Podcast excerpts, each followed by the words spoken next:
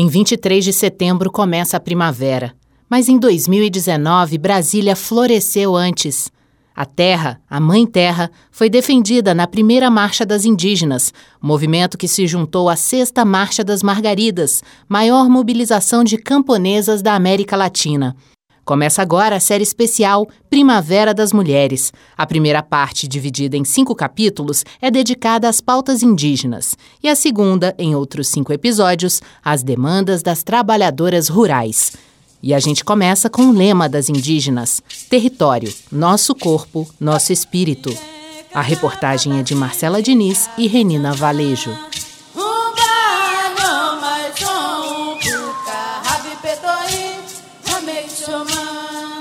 Os indígenas querem seus territórios respeitados. Mas quem entende isso como ambição por propriedade não entende em absoluto a reivindicação. Pensemos na concepção, comum entre muitos povos tradicionais, da terra como a geradora da vida. A Mãe Terra. Perdê-la significa o quê? Para começar a compreender o significado da terra para o indígena, é preciso não dissociá-lo dos conceitos de origem, pertencimento e identidade. De vida mesmo. É por isso que a demarcação de territórios, direito assegurado pela Constituição Federal, mas que nunca foi totalmente respeitado e que, atualmente, é ameaçado pelo próprio discurso do governo, não é uma questão meramente legal, política ou econômica. Há, sem dúvida, impactos em todas essas áreas, mas demarcar territórios é, antes de tudo, coisa vital, sagrada. Não à toa, a primeira marcha das mulheres indígenas a Brasília, em 2019, teve como tema Território, Nosso Corpo, Nosso Espírito. Célia Chacriabá, liderança de Minas Gerais, explica o significado profundo da defesa da terra como bandeira principal das mulheres indígenas. Nós, mulheres indígenas, faremos frente à luta principalmente na garantia do território, porque para nós não existe corpo se não existir território, e não existe território se não existir o corpo da luta. Quem tem território tem lugar para onde voltar, e quem tem lugar para onde voltar tem colo, e quem tem colo tem cura. Na primeira Marcha das Mulheres Indígenas, que aconteceu entre 9 e 14 de agosto em Brasília, nossa reportagem foi acolhida no acampamento das Craô. Elas enfrentaram 24 horas de viagem de ônibus desde suas aldeias nas proximidades do município de Goiatins, estado de Tocantins, até a capital federal. Apesar da longa viagem, não tiveram descanso. Pegaram lona, corda, bambu e improvisaram barracões estranharam um clima mais frio. Não havia cobertores nem agasalhos para todos. Foi difícil dormir. No grupo de 38 pessoas, havia idosas e uma gestante. Mas a nossa anfitriã, Creuza Pruncoi Craô, nos lembrou que a resistência é a marca histórica dos povos indígenas no Brasil. Nós somos resistentes desde quando o português descobriu os indígenas, que achou que ia acabar o nosso sangue. Mas nós temos sangue puro, forte. Nós não roubamos terra de ninguém. Nós moramos nessa terra e nós vamos morrer nessa terra. Desde 1500 que os brancos falam, né? Ainda nós falamos nossa língua, pinta, canta, e nós temos nossos movimentos, nossas tradições, nosso costume, nossa convivência. Nós temos criança que nasce e aprende ainda, e nós temos essa força, esse sangue forte que não tem governo que vai acabar com nossa cultura e não com nossa tradição e não com nossa terra. De Pau d'Arco, sudeste do Pará, até Brasília, são mais de 1.500 quilômetros de distância.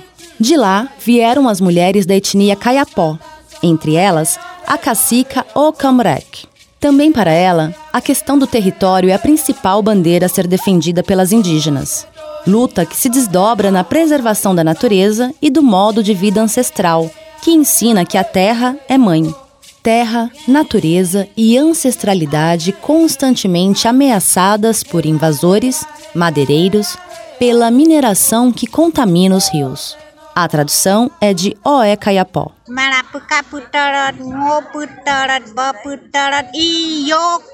Ela falou assim que elas vieram somar força, lutar junto porque elas não querem que destrua a cultura indígena.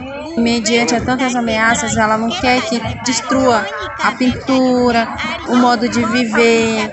Como ela falou assim, como você viu, tô vendo essa minha cultura raspada, eu não quero que destrua isso, eu não quero que destrua o meu território, eu não quero que estrague o meu rio, porque eu tenho os animais lá, é de onde a gente sobrevive, é isso que a gente veio proteger, é isso que a gente veio falar, é isso, é essa a nossa luta até hoje.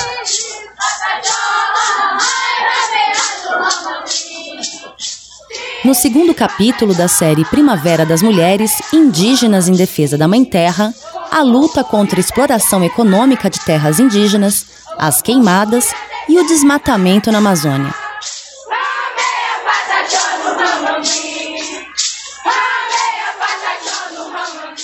se a colonização do pensamento ela começou por nossas mentes, por nossas cabeças, a descolonização vai ter que começar pelos nossos pés.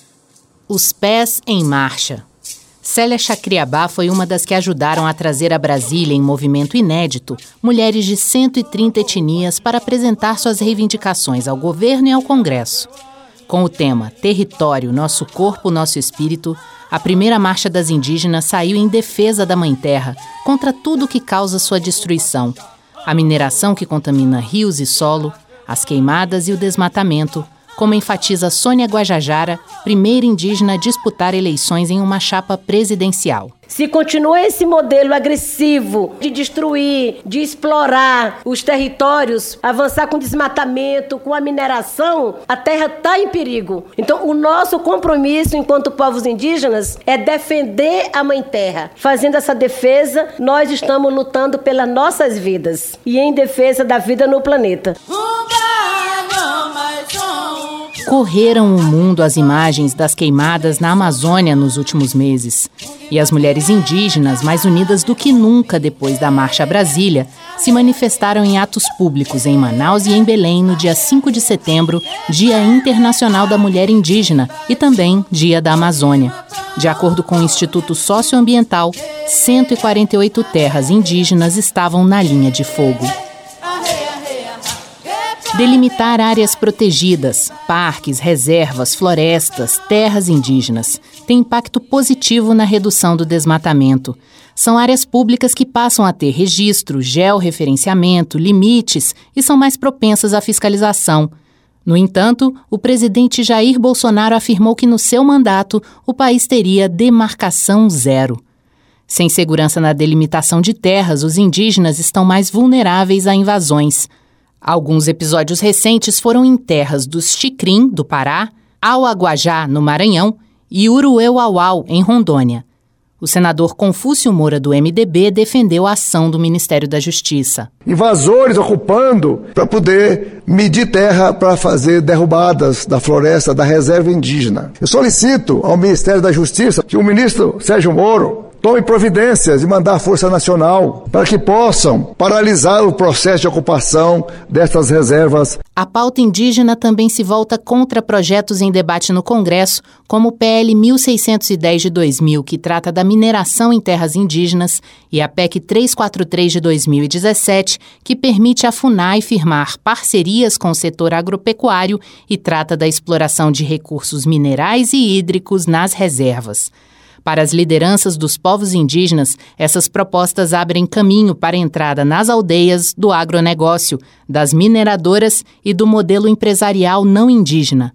Se no passado a chamada política integracionista era da aculturação dos povos indígenas, agora ela se manifesta por meio da agriculturação como ressalta Sônia Guajajara. Hoje eles tentam cooptar as lideranças por meio da agriculturação e impor para a gente um modelo de produção que não é nosso, para atender a demanda e a pressão das grandes empresas e do capitalismo. Outra PEC considerada anti-indígena pelas lideranças da marcha é a 215 de 2000, que dá poder ao Congresso, que tem forte bancada ruralista, para aprovar demarcações.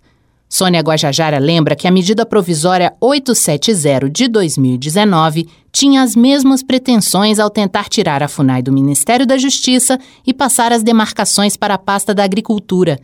Essa parte da MP não foi aprovada pelo Congresso. Arrancou a pasta de demarcação de terras indígenas dentro da FUNAI e jogou para o Ministério da Agricultura. Isso para nós foi a implementação da PEC 215. Nós fomos para a rua, nós fizemos articulações aqui dentro do Congresso Nacional e a gente conseguiu. Ali para nós foi uma grande vitória. Apesar do Congresso ter rejeitado a medida, o presidente Jair Bolsonaro editou outra MP com igual teor. Pela Constituição, ele não poderia fazer isso duas vezes no mesmo ano e o STF barrou. Mas a PEC 215 continua em pauta e o último relatório apresentado adere à teoria do marco temporal, segundo a qual só devem ser reconhecidas as reservas ocupadas na data da promulgação da Constituição, em 5 de outubro de 1988. Essa tese desconsidera que indígenas são historicamente obrigados a deixar suas aldeias por causa de invasores, madeireiros e outros grupos interessados em suas terras.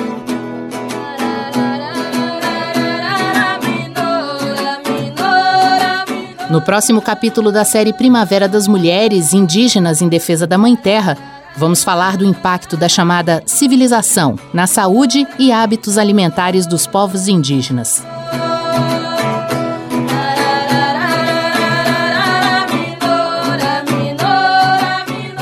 Indígena é mais herbívoro do que carnívoro. A carne, a gente se alimenta quando tem um ritual. E aí faz a festa, o peixe, mas a alimentação indígena do dia a dia é a mandioca. E na aldeia, a nossa alimentação é tão orgânica, porque tem muita fruta lá. Veena Ticuna é de Altos Solimões, no Amazonas. Em uma das rodas de conversa no Acampamento Nacional das Mulheres Indígenas, Veena, que é nutricionista, alertou para o impacto da alimentação industrializada no adoecimento dos povos indígenas, especialmente nas cidades. Hoje, muitos indígenas saíram das suas aldeias nativas e esses indígenas urbanos que a gente se preocupa, ele não sabe que tipo de alimentos que eles estão sendo consumidos. Então as crianças vêm com vermes, entendeu? Porque o indígena não é acostumado a tomar refrigerante, comer muito trigo, é algo que não é da nossa cultura. Se alimentos ultraprocessados, excesso de açúcar, sal e gordura fazem mal para todos nós que crescemos e nos alimentamos de muitos produtos industrializados, imagina para o indígena, cuja base alimentar é orgânica. E na cidade, quando muda esse hábito alimentar do indígena, ele fica o que? Doente, colesterol alto, diabetes, câncer. Muitas das crianças estão com dente d'água porque não foi fe... o indígena não foi feito para comer esses alimentos industrializados. VENA Ticuna defende o acesso a serviços básicos, profissionais qualificados para tratar da saúde indígena e programas governamentais que levem em conta os hábitos alimentares dos povos. Anemia e desnutrição crônica são as principais doenças que atingem as crianças. Já as mulheres apresentam altos índices de hipertensão, obesidade, câncer do colo de útero e diabetes. Quando deixou a aldeia em Goiatins, no Tocantins, para estudar na Universidade de Brasília, Creuza Craô conheceu a dieta da cidade. Nesse coisa de, de estudar na cidade, eu peguei uma doença, a diabetes. E tanto de comida doce que eu não sabia, comia, aí minhas, minhas colegas comprava, dava, comia, comia, comia. E de repente eu passei mal aqui, uns três vezes, levaram para o hospital e descobriram que eu estava com diabetes. As doenças do homem branco aparecem e o atendimento na área de saúde é precário para os indígenas. Creuza nos contou que a situação piorou quando o médico cubano que atendia sua aldeia, no programa Mais Médicos, foi embora. Os cubanos foram embora e aí ficou difícil. Uhum que os brasileiros vai uma vez, trabalha quinta e sexta e vai embora. Mas com o cubano não, eles passavam uma semana, duas semanas, três semanas na aldeia e dava muita atenção. O Mais Médicos foi encerrado na gestão Bolsonaro e está sendo substituído pelo programa Médicos pelo Brasil. A precariedade da atenção à saúde indígena foi um dos principais pontos debatidos na Marcha das Mulheres ato contínuo, partiram para ação. Em 12 de agosto, ocuparam o prédio da FUNASA, Fundação Nacional de Saúde. Quatro meses antes, o ministro da Saúde, Luiz Mandetta, anunciou mudanças na política nacional de atenção à saúde dos povos indígenas, transferindo a responsabilidade para os municípios. Na avaliação das mulheres indígenas, o que está ruim vai ficar ainda pior. Mas elas mostraram que disposição para lutar pela vida não falta e que tem muito a dizer.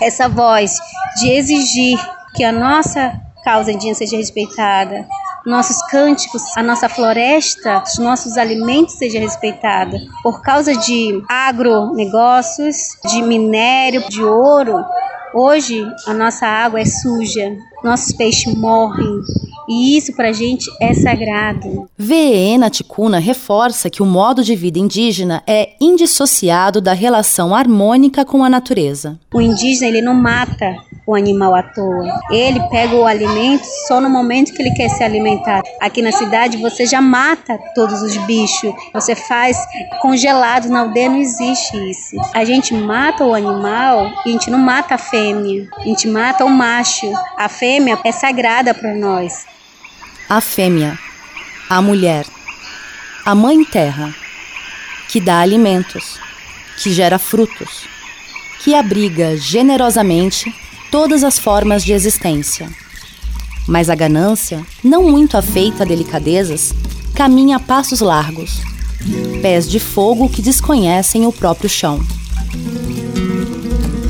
Chamar de atante, nhamagu, negopente deu. Takani com a pediatra, takani com a pediatra, tu coronel que dá o minha com a tanca. Quem és tu, homem? Quem és tu, homem, para destruir o que você não construiu? Quem és tu, homem, para destruir o que você não construiu? No próximo episódio da série Primavera das Mulheres Indígenas em Defesa da Mãe Terra, educação, formação acadêmica e saberes tradicionais, e o preconceito e a violência nas cidades.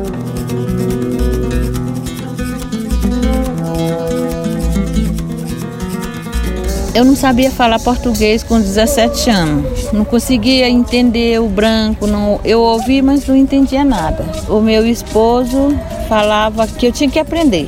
Falar português eu falava que eu não queria Creuza Pruncoi foi a anfitriã da nossa reportagem no acampamento da etnia Craô na primeira Marcha das Mulheres Indígenas em Brasília.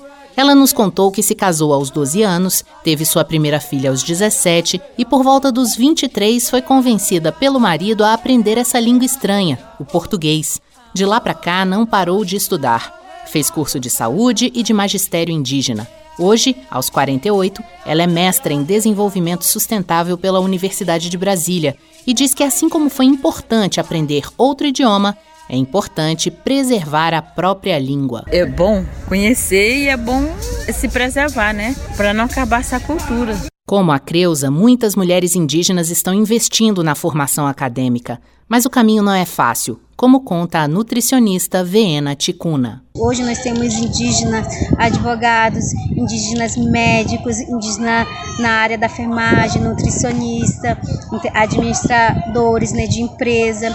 Não, não é isso não vai deixar de, de ser quem nós somos. Nós somos indígenas, apesar de tudo, apesar do preconceito, apesar de a gente sofrer muitas vezes. Eu já chorei na faculdade entendeu? Por, por ser indígena, entendeu? Para as minhas professoras olharem para mim que eu não ia chegar onde eu cheguei, mas isso me dava mais força. Vena lembra que o indígena também enfrenta preconceito na hora de arranjar emprego. Coisas sem base, como a ideia de que eles não sabem matemática ou que não deveriam usar nada que os identifique como indígenas. Entrar no mercado de trabalho como indígena, às vezes você não tem oportunidade, porque às vezes você está pintada. Se você faz uma administração de empresa, você não sabe o cálculo porque você é indígena. Ao se deparar com o preconceito nas cidades, Vena Ticuna resolveu criar uma marca de roupas indígenas com as estampas, cortes e tecidos que remetem aos grafismos usados nas aldeias. Antigamente usava muito tanga e eu via o olhar das pessoas discriminando, o olhar das pessoas de malícia, com maldade, né?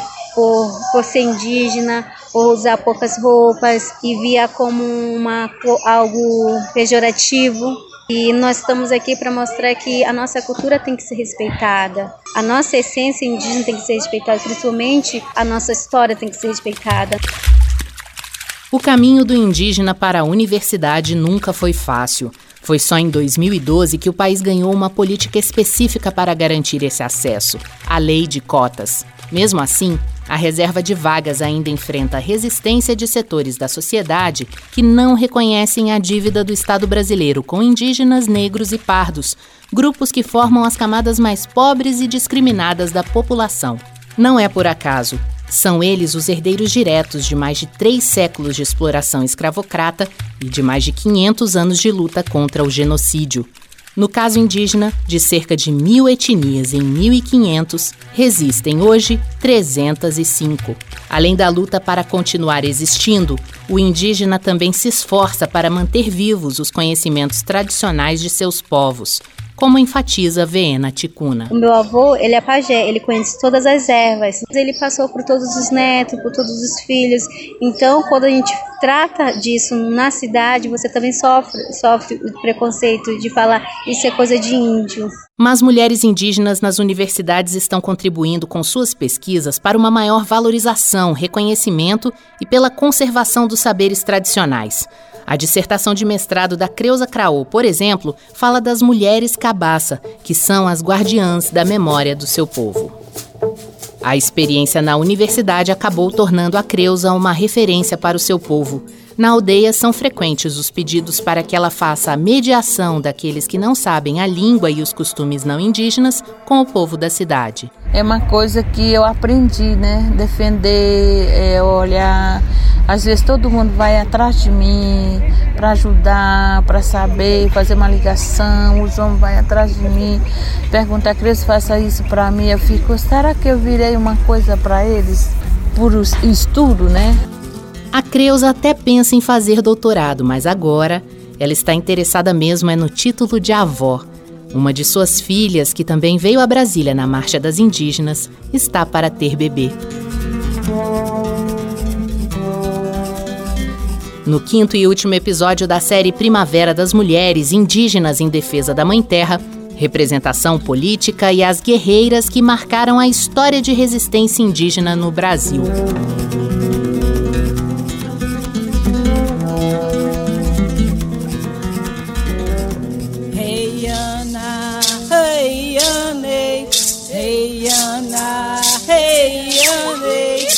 Começa na aldeia o nascer das novas lideranças indígenas femininas. Para unir as mulheres Craô, Creuza Prunkoi criou a Associação Hanri, trabalho que hoje a filha de 25 anos, Leila Yongsa, leva adiante. Teve assembleia, lá me colocaram como presidência, nunca tinha participado de nada na minha vida, a primeira vez.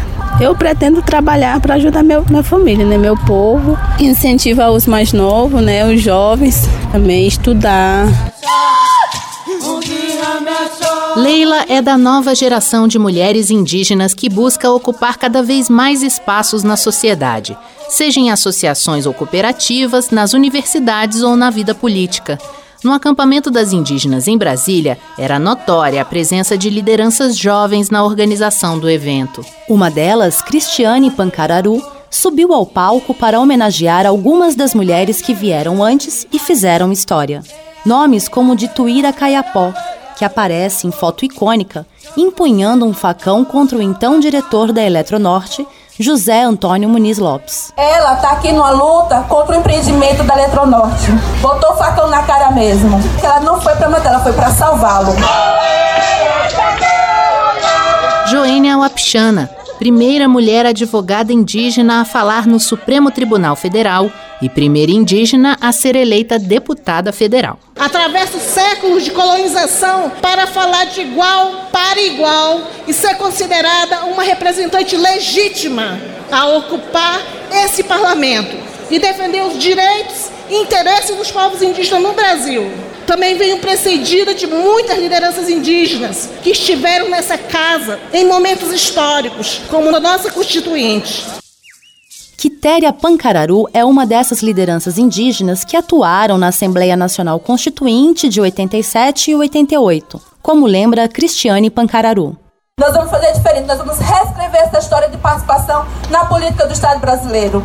Quitéria Binga, Pancararu é uma, Mas tem muitas outras aqui e a gente quer saber quem são essas mulheres. Nancy Potiguara, primeira indígena prefeita do Nordeste, em Bahia da Traição, na Paraíba. Maria das Dores Pancararu, primeira indígena a fazer doutorado no Brasil. Shirley Pancará, primeira codeputada estadual indígena em São Paulo. Nara Baré, primeira mulher a assumir a COIAB, coordenação das organizações indígenas da Amazônia Brasileira, maior entidade indígena do país. Maninha Chucuru, primeira mulher a integrar a articulação dos povos indígenas do Nordeste, Minas Gerais e Espírito Santo, a POIME. Maninha, ela é de Alagoas. Ela foi uma das que enfrentou, inclusive, a própria família para reescrever nossa história e constituir a POIME. Rosane Caigang, que morreu em 2016 e foi uma das principais lideranças indígenas do sul do Brasil. Sônia Guajajara, primeira indígena a concorrer em chapa presidencial nas eleições de 2018, diz que as mulheres indígenas devem muito a Rosane. Quando a gente anunciava que vinha, Rosane Caigang já estava lá, abrindo os caminhos para nós. Então nós queremos pedir juntas aqui aplausos para todas essas mulheres em nome de Rosane Caigang. Rosane fez essa luta por nós aqui, deixou esse legado para nós. Thelma Taurepang, outra homenageada, foi a primeira mulher indígena a se candidatar ao cargo de senadora. Ela concorreu em 2018 por Roraima, onde recebeu 13.839 votos. Sua plataforma política? Demarcação de terras, saúde, educação. E a defesa incondicional, não do meio ambiente, mas do ambiente todo. Território, corpo, espírito. Tudo uma coisa só. O significado da própria existência, como afirma Thelma Tauripang. Quando se diz território, não é só o cuidado com a nossa mãe terra, porque a gente não olha a nossa mãe terra com meio ambiente. Não, meio ambiente não existe para nós. Existe um ambiente todo que nos fortalece, nos dá vida, e sem os nossos territórios não tem como acontecer uma educação de qualidade, não tem como acontecer uma saúde de qualidade e não tem como existir uma meia vida, mas sim uma vida toda. Nós estamos conectadas sempre automaticamente com a nossa mãe terra. Sob o céu de Brasília, 2.500 mulheres indígenas de todos os cantos do país se conectaram profundamente. Partilharam realidades, sonhos e saberes. Elas sabem o que querem. Sabem a que vieram e para onde vão. Juntas, vão mais longe e mais fortes. Nós estamos vivas, nós continuamos resistindo há mais de 519 anos e iremos resistir mais de 519 anos, se preciso for. Enquanto houver uma Índia viva, nós continuaremos a resistir.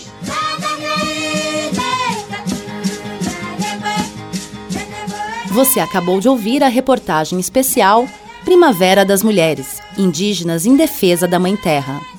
Na próxima semana, a primavera será tomada por margaridas. 100 mil mulheres unidas na maior marcha de camponesas da América Latina. Reportagem Renina Valejo e Marcela Diniz. Edição Leila Herédia. Trabalhos técnicos de André Menezes, Cristiane Melo e Eduardo Brito. Uma produção Rádio Senado.